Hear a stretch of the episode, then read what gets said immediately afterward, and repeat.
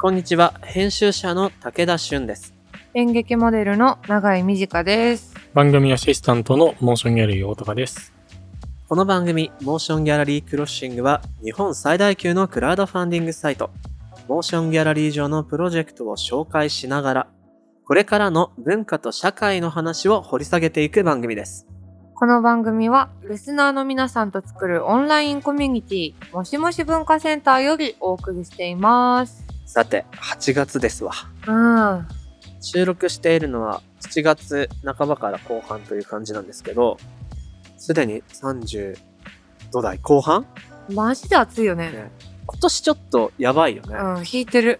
だから8月ひょっとしたら40度とかいっちゃうんじゃないかと思って、ねもうややダウナーなんですけど、すでに何回もこう熱中症警戒アラートっていうのが出ててえ。、あら。でね、僕はあのー最近柔術を新しいジムで再開したんだけど、うんうん。やばくて、もう暑い、暑さと久々のハードな運動で、終わあった後なんか、頭痛いというか、目が飛び出そうな感じがするの。ーやば くないギャグ漫画じゃ最初んか。らちょっと目出てる系の人間なんだけど、もう、ドゥクン、ドゥクンみたいな。 え、今どんな顔してんだろうと思いながら、大丈恥ずかしいから下向いて、 歯入ってるんだけ夫ど落、ちちゃうよ、下そ向くと。あそう下向くと余計なんかでドクドク言うのも、うこんうん。れなんか別の症状かもしれなそいうですだけど、ね、ちょっと。うんとりあえずその後熱がやっぱこう、体が持ちすぎちゃって、うんうんうあん。これオーバーヒートって感じだろうな。あ、これ熱中症のなり始めか、みたいなのに、は最近ね、あの、何度かなってて、うんうん実は今日もなったんですけど、あねさあ、どうしたらいいのかと。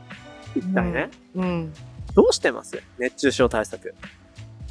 私ね暑いの好きっていうか結構汗かくの大好きなのねはいはしかも寝ながらえだからかなりい。毎今一個年だけわかんない。寝ながら、そうなんか暑い辛いって思いながら寝るのが結構好きで割と危険な橋を毎年渡ってるんですけ ど夏の睡眠が危ないね。そうでもえこれ去年も同じこと言ったかなうん。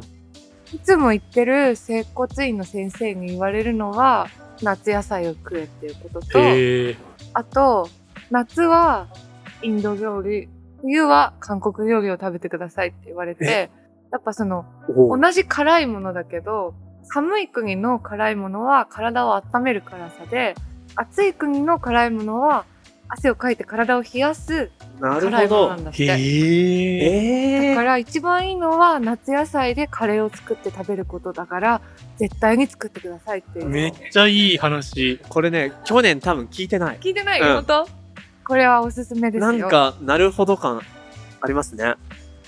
夏野菜カレーを作ろ作りましょう。しかもインド仕様で。う。そう。うとにんかうんく辛く。オッケーそれやろう。僕は最近、風邪の時の氷枕を、あのちょっと、休憩の時とか首の後ろに当てる。うん。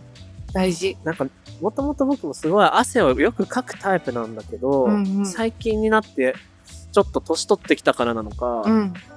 熱をね、めちゃくちゃ溜めやすいってことに気づいて、あ、そう。下がんねえのよ。そっか。溜まっちゃうのね。もう、だから、上がりきっちゃったら一気に一回下げないとう、ん。また目出ちゃうんで、そうだね。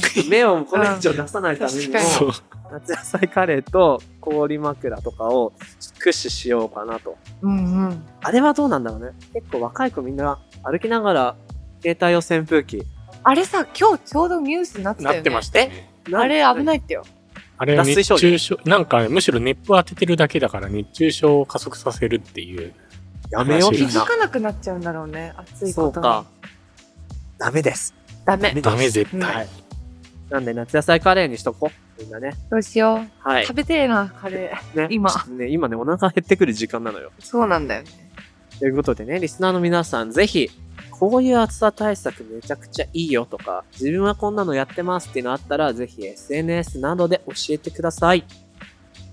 この番組のハッシュタグは、シャープ、もし黒、ひらがなでもし黒です。アップルポッドキャストの番組ページにもコメントを書き込めます。皆さんのご意見、ご感想、お待ちしています。そして、Spotify の番組プレイリストのフォローと、もしもし文化センターへのご参加、こちらもお待ちしています。あなたももしもしーずになってねそれでは始めていきましょう。武田俊と長井美智香がお送りする、モーションギャラリークロッシング引き続き今月は「もしクロ4年目の重大発表」と題してお送りしていきます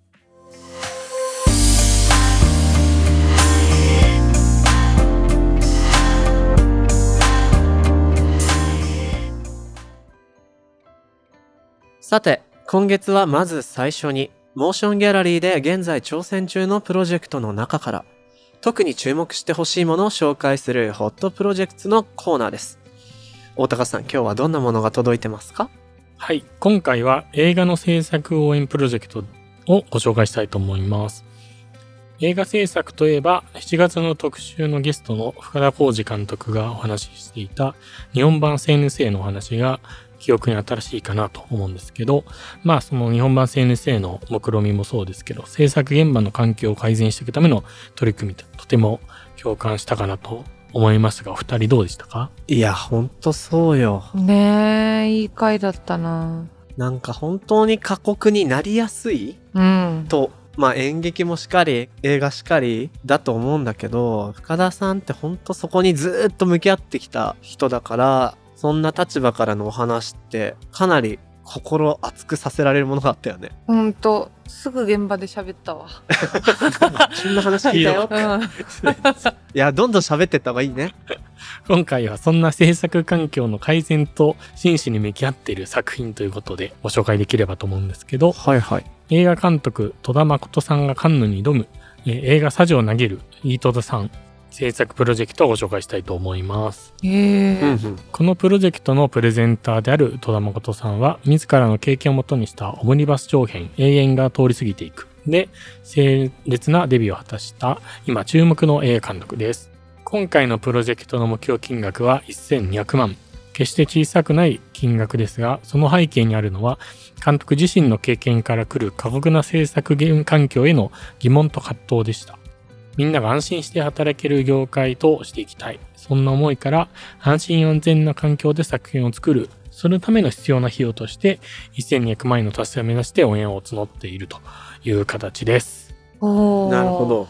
戸田誠さんは、あのー、著書がすでに2冊あって、コラムとか小説とか詩も書いてらっしゃるのを僕も知っているんですけど、映画としては本作が、えっと、監督2作目になるみたいなんですけど、おーまああのー、ご存知の方も多いかもですが、彼女のバックボーンとしてはもともと AV 女優としての働きがあって、その上でいろんな作品を作ってるって時に、どうしてもやっぱクリエイターとしてのある種の偏見とか、そういう人が作ってる作品みたいな見られがちだっていう部分もあるみたいで、うん。今回の作品ではもうカンヌに挑むと、わあ。もう国際市場に打って出るぞという非常にアグレッシブな挑戦らしいですよ。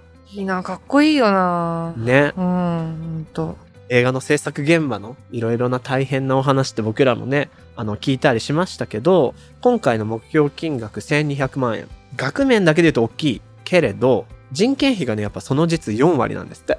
いいな。ね、だからちゃんと4割分は、ここ人件費として当てるんだぞと。っうんうん。ていうなんかこう、クリーンでヘルシーな制作環境を目指すためのプロジェクトっていうところで、一つ注目してもらいたいかなと思いますね。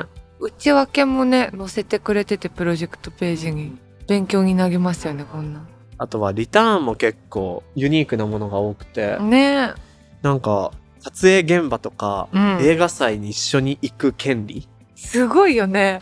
いや、でも絶対それ行きたい人いるでしょう。ん。もう売れてんじゃないだって。ね、売れてるみたいよ。すごい。あとは、戸田誠監督があなた自身のドキュメンタリーを撮影しますという、なんと作品をもう一本撮ってしまうという大型リターン ますごいで。よね。まあ、やっぱりこれだけ達成したいミッションと、そのためのお金っていうのがあるので、こうリターンから見ても本気度が非常に伝わってくる。ねそんなプロジェクトかなと思います。え。いやー、かっこいいです。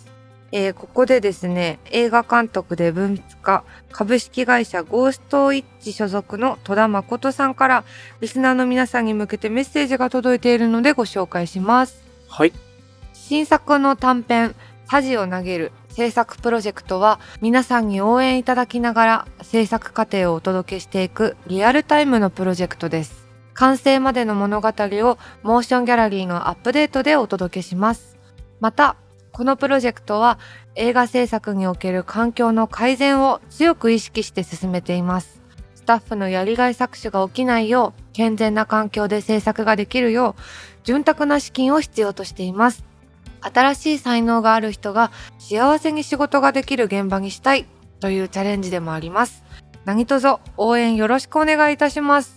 とのことで、いい言葉だうな、ーんと、これもう序盤のさ、うん、このプロジェクトの説明が、実はクラウドファンディングっていうサービスのとてもいい説明にもなっている気が僕はしましたね。確かに。リアルタイムでお伝えして、うんうん。物語をアップデートでお届けします。機能説明にまでなっている。そうだね。ねす、ごい。ありがたいよ ね。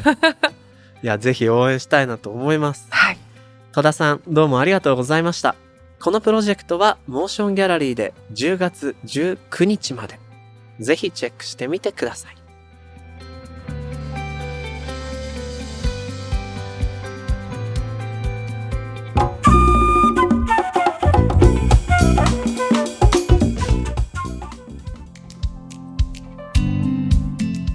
さてさて、そんな形で今月は引き続き武田、永井さん、大高さん3人で我々のこの番組の3年と4ヶ月を振り返っているわけなんですが、今回このモーションギャラリークロッシング、もとい、モーションギャラリーのポッドキャスト番組が新しいフェーズに入るっていうお話をさせていただきました。具体的には、1人1番組、3つの新番組が爆誕し、すげえななんかインタビュートークそドラマみたいなヒントまでは得られた。う。うんうんうん。で、リニューアルを行っていくっていうわけなんだけれども、まあ、その詳細については後日追ってお伝えします。はい。ここでは、まあ、いろいろな形で少なくとも3年4ヶ月一緒の番組をさせていただきつつ、例えば永井さんは他のね、ラジオのお仕事があったり、僕もさせていただいたこともあるし、うん。大高さんいろんな音声メディアを見たり聞いたりっていうこともしてきたと思うんです。まあ、携わってきて感じたことをね、話していきたいなぁなんて思うんだけれども、うん。この番組やってての気づきみたいなとこから入りましょうか。どうだったかな永井さんは、うん。ラジオは経験がそれ以前にもあったじゃないあった。ポッドキャストでパーソナリティ的に喋るのっていうのは、初めてだったし、あと、私がやってたラジオは、もう本当にうるさい。そう深夜、オールナイトニッポンだったから、もう真逆だよね、言ったらやってること。もう会話のバトンの取り合いみたいな。そう、だし、真面目なことなんて一言も言ってなかったんじゃないあかうーんうもんう。ずーっとふざけてたから、すごいそれで緊張した覚えがある。なんか、ちゃんとしたことを言わなきゃみたいな。で、それが不安ですみたいに言うんだけど、うん。大高さんとかは、いや、全然いつもの長井さんでいいんですよ、みたいに言ってくれ て、 そう、だからチャラい感じになっていや、さすがにいいわけねえだろうって 思ってたなぁうんえ、でも大高さんも僕も、永井さんのまんまの率直な語りる。うん。っていうのがやっぱ一番欲しいなって思いながらやってたっすよね。ドーンってね鋭角からね。そうそうそうそう。だからやっぱ、いきなりのめちゃかわ委員長でよかったし。 ああ、確かに、確かに。ちょっとあんまそれいいんですよ。なん か忘れてくれよ。あ、意外と恥ずかしいやつ。すごいな普通に僕好きだったからこ す、こすってしまった。いや、でもなんかそういうものの積み重ねでいつもの間にか、えー、3話目の長い短のちゃぶ台返しじゃないけど、あったね。 3つ目でいきなりドーンと来るっていう恒例行事みた いなのもできてって、あ、文化ってこうやってできるんだなとかも僕は思って。うんうんうん。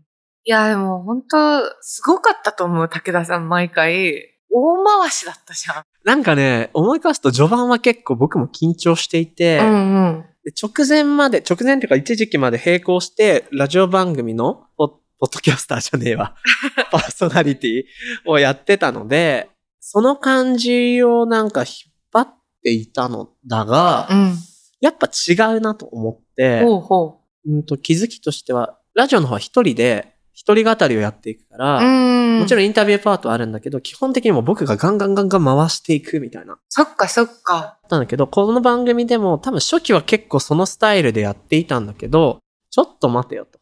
長井さんにもっと話を振りたいけど、うん、どうやったらいいかなみたいなのを考えながらやっていたのもあります。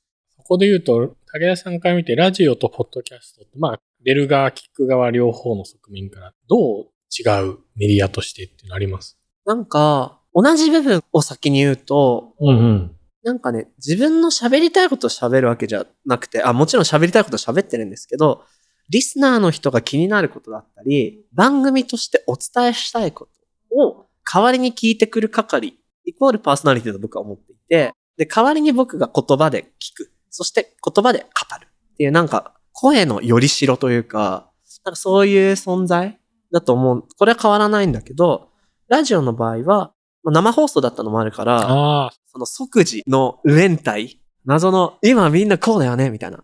代わりに聞いてみたけどどうとか、その答え合わせもメッセージを通してできるみたいな。あの僕いじられたりもよくしてたんですけど、あのリスナーから。うんうん。そういうコミュニケーションの面白さがあるのは一つ。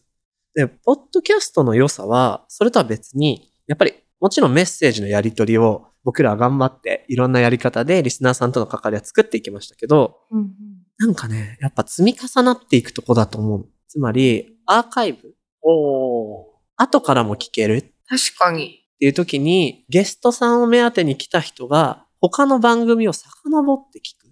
それによって番組自体の何か価値を感じてくれるみたいな体験も結構聞いてたので、うん。あの回も良かったね、みたいはいはい、はい。な。ラジオだとね、あんまずっと聞いてる人以外それってできないから、そうだよね。ないもんね。その辺のなんかタイムラインが瞬間じゃないところうんうんうん。ポッドキャストはいいなってやりながらすごく感じましたね。フローかストックかみたいなね。そうそうそうそう。雑誌か本か、みたいなね。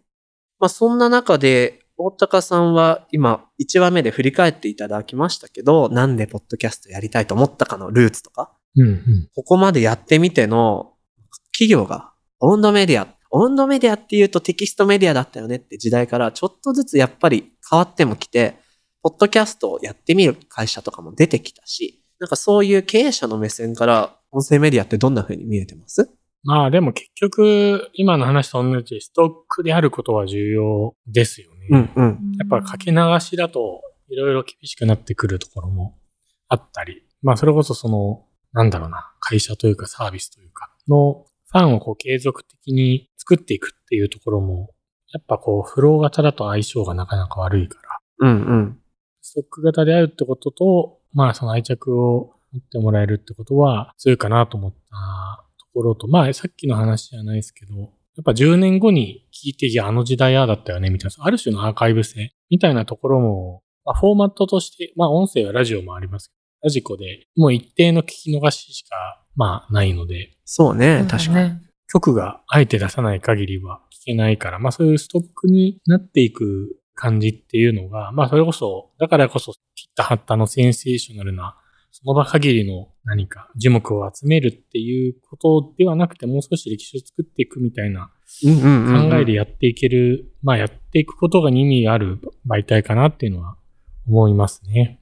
確かうに。ん。なんかその話で言うと、大高さんの、あの、フローとストックの、あれで僕は雑誌と本みたいなねって言ったけど、うんうん。そう考えてみると、ポッドキャストが本っていう言い方を僕は言いましたけど、実は雑誌的側面って強いと思ってて、ああ。っていうのはこう、即時ではないけど、やっぱり時事的なネタとして、テーマ考えたり、ゲストさんお招きしたりしたじゃないうん。で、それが、でも雑誌とは違って、ずーっと本屋さんに残ってるようなイメージあー。雑誌図書館みたいなイメージ。うんだから、、僕ら154エピソードやってきたけど、いつでもその時その時に僕らが聞きたかった相手のお話っていうのが、まあ残るわけで、なんかそう考えると雑誌的な時代の鏡的いい部分と、本みたいな時代を横断して残っていく部分、ポッドキャストは両方あるような気もしてきた。うん。雑誌と新聞ですから、そうすると。ちょっと違う気持ちでするちょっとわかんない。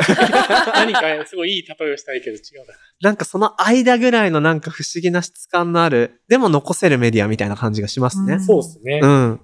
そう雑誌もあね、アーカイブすると、おーっていうのありますから、ね、そうそう そうそう。なるほどな長井さんは3年4ヶ月、こう毎月いろいろ喋るってことを続けてみて、どんな印象そうだなぁ。でも、なんだろう。結構、その、出る側だったけど、リスナーの人との方が感覚は近かったんじゃないかなって思うというか、知らないことを聞く、聞き続けることができるうん3年4ヶ月だったというか、うんうん。多分ね、武田さんと大高さんの方が企画にさんがこう関わってたり、もともと知り合いだったりがあったけど、私は割とドンでこう、へーみたいなことが多かったから、なんか、会人学校みたいな のが嬉しかったな。勉強の機会。なんかその実感を僕らああんまり感じれなかった気もするけど、今そうやって聞いてみると、確かに大高さんは経営者とかの視点とか、あるいはクラウドファンディングのプロジェクトの方との関わりっていう意味で、うん異業種の人とコミュニケーションを日常的にしてると思うし、僕は編集者としてインタビューをいろんな人にしてるけど、うん。永井さんってそういう機会は僕らに比べたら多分そもそも少なかったから、そうだね。その新鮮さはやっぱりあったのかもね。うん、新鮮だったな。インタビューされることはあってもすることはあんまりないだろうしね。そうね。だからなんか、そもそも人見知りだっていうのもあるから、なんだろう、こう、質問されたら喋れるけど、されなかったら一生天気の話しちゃうみたいな。やばいな。何年前の天気の話 までする あったから、結構、なんだろう、そこが大きな経験だったかも。私が質問しないといけない。天気とか言ってる場合じゃない、みたいうんうんな。大人になった。でもなんかそういう視点で昔のと最近の聞き比べてみると、多分永井さんの聞く技術とか、質問力めっちゃ上がってるんだと思うよ。あといいな、うんなんかね、もう不思議なというか、いい時間だったなってすごい思うな。いろいろ喋ってたら思い出してきたけど、序盤は結構永井さんにどうバトンを渡さなきゃ、どういう風にやったら話聞きやすいかなとかをすごい考えてたんだけど、だから途中からどっかで入ってくる人くらいにちょっと思って、永井さんどうぐらいの雑な振りで、もう大丈夫だなみたいな感じがしてたなって思いましたね。そっかそっか。絶対なんかスキルアップしてるだなと思う。だといいな緊張したなほんと最初はなねえ。でも多分3人それぞれポッドキャストの経験を積んだわけで、うんそれぞれのスキルアップがそれぞれなりにあるはずだから、そうだね。一人一番組体制になった時に、それがどんな風に花開くかっていうのをね、ぜひリスナーの皆さん、多分それぞれの個性に合わせた新番組が誕生すると思うので、うん。ぜひ期待していただきたいなと思うんですが、ちょっと待って、もう時間だってよ。あっという間だね。今日3人なのに。ね。お確かに。もっと喋りたいが、仲良くなったからなかなり。なんか振り返るのにちょっと足りないんでしたっけね。うん。まあでも仕方ないんですよ。終わるわけじゃないんでね。そうそうそう。その、コロシアムもあるかコロこのシアム形式じゃない限り終われないと思うんで、 うん。あの、無事3つ誕生したいと思うんですけど、はい。今回のこの、えーとある種の特番スタイルの終わりが近づいてきたということで、そう、新しい形で、モーションギャラリーのポッドキャスト番組は続いていきますが、我々3人で、モーションギャラリークロッシングとしてお届けするのは、これが最後とといいうことで、これまで聞いてくれたリスナーの皆さんに一言ずつメッセージを言っていきましょうか。うん。じゃあ、僕から行きましょう。うわあ、僕からだったわ。ここ、事前に読んでなかった原稿。フリースタイルでやるしかない。いやーでも本当皆さん3年4ヶ月という期間でしたけれども、お付き合いいただいて本当にありがとうございました。なんかこの番組でね、あのー、ゲストの方、そして特集、いろいろな形で組んできたけれども、それぞれに面白みがあったし、僕自身も学ぶ機会として本当に貴重でした。なんか毎回ね、あのー収録はあ、多くの場合オンラインで、かつ1ヶ月に1回収録して4本撮りっていう形なので、もうね、全国含めるとトータル4時間ぐらいは最低でも喋ってて、うん。意外とこれがね、頭が熱暴走するぐらい、すごい集中力を必要とするんですけど、終わった後毎回不思議な高揚感があって、なんかこのまま終わりたくないというか、この人たちともっと仕事をしたい、ゲストの方も含めて、うん。 そういう気持ちに毎回なるっていうのが、すごくいあの嬉しい現場だったんだなって振り返ると思います。また形は変わりますけれども、僕らが皆さんにお話をお伝えする、声で皆さんと関わる機会はなくなりませんので、ぜひこれからもそれぞれの番組を応援していただきたいなと思います。なので、まずはここまでの段階までありがとうございました。はい。どうよ。ら。まとまった。整った。じゃあ、大高さんお願いします。はい。そうですね。えっと、今までこの3人でいろんな人のインタビューをしてきた番組でしたけど、まあ結局このモーションゲークロッシングで伝えたいことっていうところの根本は変わんないんですけど、やっぱりこう3年やってきてそれぞれの良さとか面白さあり、まああとこの、なんだろうな、うちで取り扱ってきたこういうテーマとか、もしくは起案者の人とか何がよりここう、面白いというか、伝える価値があるのかなっていうところが、なんかすごく実感できたというかな、肌で分かった3年半だった気もしていて、まあ、それぞれをこう、もっと、どっちかというとコアに抽出した感じで、煮詰めた3番組に分けていくことで、こういうやつでもっともっと盛り上がっていきたいなと思っておりますので、これからもよろしくお願いします。ありがとうございます。いいね、楽しみになる。ね。うん。ほんと。じゃあ最後お願いしちゃいます、長井さん。えーっと、3年4ヶ月、ありがとうございました。なんかね、本当にコロナと一緒に始まって、あんまりこう、友達にもまあ会えないし、新しい人との出会いが全然なくなっちゃったっていう期間だったと思うんだけど、なんかその間に、この番組のおかげでこう、新しく知り合える人だったり、きっとこう普通にコロナがなくて働いてても出会えなかっただろうなっていう人と話す機会をもらえたりしたことで、なんか極端な思想にならずに済んだんじゃない かと。いろんな確かにね、ジャンル、いろんな立場の人にお話聞いたもんね。そう、やっぱりね、こう、なんだろう。外にあんま出なくなるとか、こう、忙しい時もそうだと思うけど、自分のこう、好きなものばっかりを読んだり見たりするのって楽しいけど、うんうんうん。かなりさ、やっぱりね、いびつなさ、グラフになってそうね。変な尖り方しかねないよね。そ う。うん。なんかそれをこう、うまいこと、五角形にします、みたいな役割が多分この番組はすごくあったんじゃないかなって思うから、関われてよかったなって思ってます。また、よろしく。こちらこそ。じゃあ皆さん、心残りはないですかうん。